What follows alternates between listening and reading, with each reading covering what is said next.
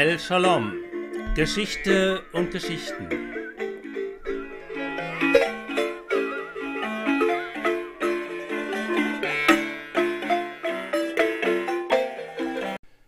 Bis dahin hatte ich nicht viel mit Gedichten anfangen können. Sie erschienen mir oft zu weit weg von meiner Lebenswelt.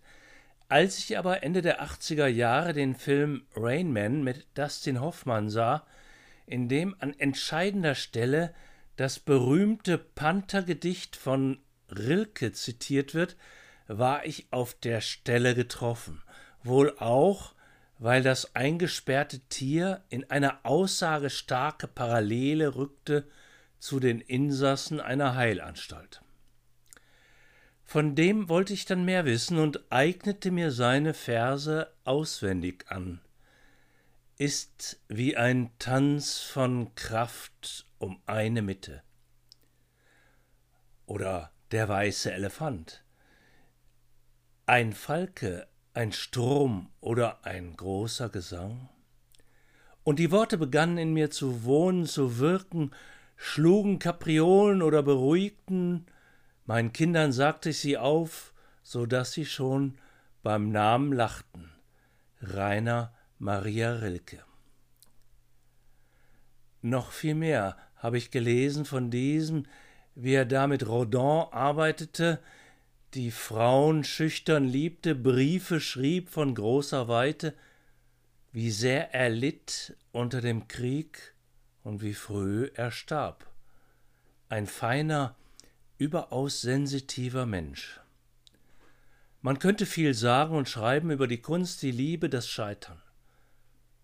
Nun fällt mir auf, dass mir besonders Stellen gefallen, in denen auch Tiere vorkommen, dass Rilke offenbar sehr aufmerksam auch diese als minder bemittelt angesehenen Wesen geachtet hat und Beschreibungen fand, die ihresgleichen suchten. Einmal schreibt er an Lou Andreas Salome von einem Vogelnest. Der Vogel kann uns in seinem Singen für einen Augenblick die ganze Welt zu einem Innenraum machen. Auf einem einsamen Schloss an der Adria kamen dem Dichter dann noch viel tiefere Gedanken in den Sinn. Das Tier vermittle einen so unmittelbaren Blick auf das Offene, das Draußen, es sei in der Orientierung frei von Tod.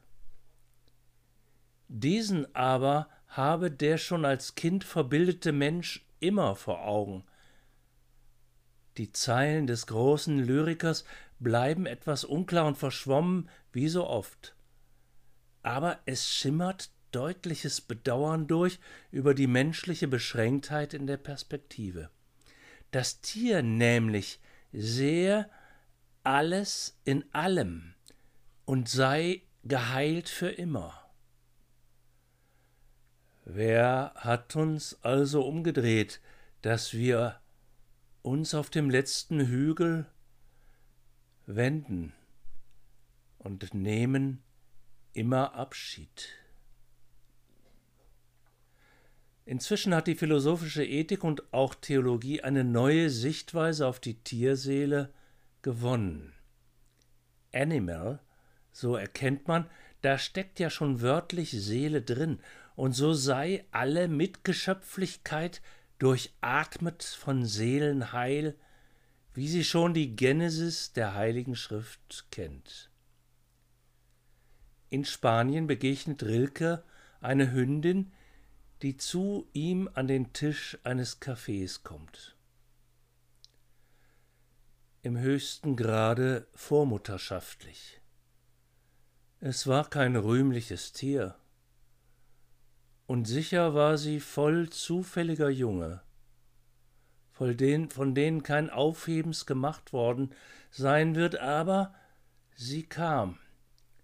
Da wir ganz allein waren, so schwer ihr es fiel, zu mir herüber und hob ihre von Sorge und Innerlichkeit vergrößerten Augen auf und begehrte meinen Blick. Und in dem ihren war wahrhaftig alles, was über den Einzelnen hinausgeht, ich weiß nicht wohin, in die Zukunft oder ins Unbegreifliche, es löste sich so, dass sie ein Stück Zucker von meinem Kaffee abbekam, aber nebenbei, oh, so nebenbei. Wir lasen gewissermaßen die Messe zusammen. Die Handlung war an sich nichts als geben und annehmen, aber der Sinn und der Ernst und unsere ganze Verständigung war grenzenlos. Das kann doch nur auf Erden geschehen. Man wird am Ende wunderbar auf göttliche Verhältnisse vorbereitet sein. Wer so über ein armes Tier schreiben kann, der versteht auch, was Menschsein heißt.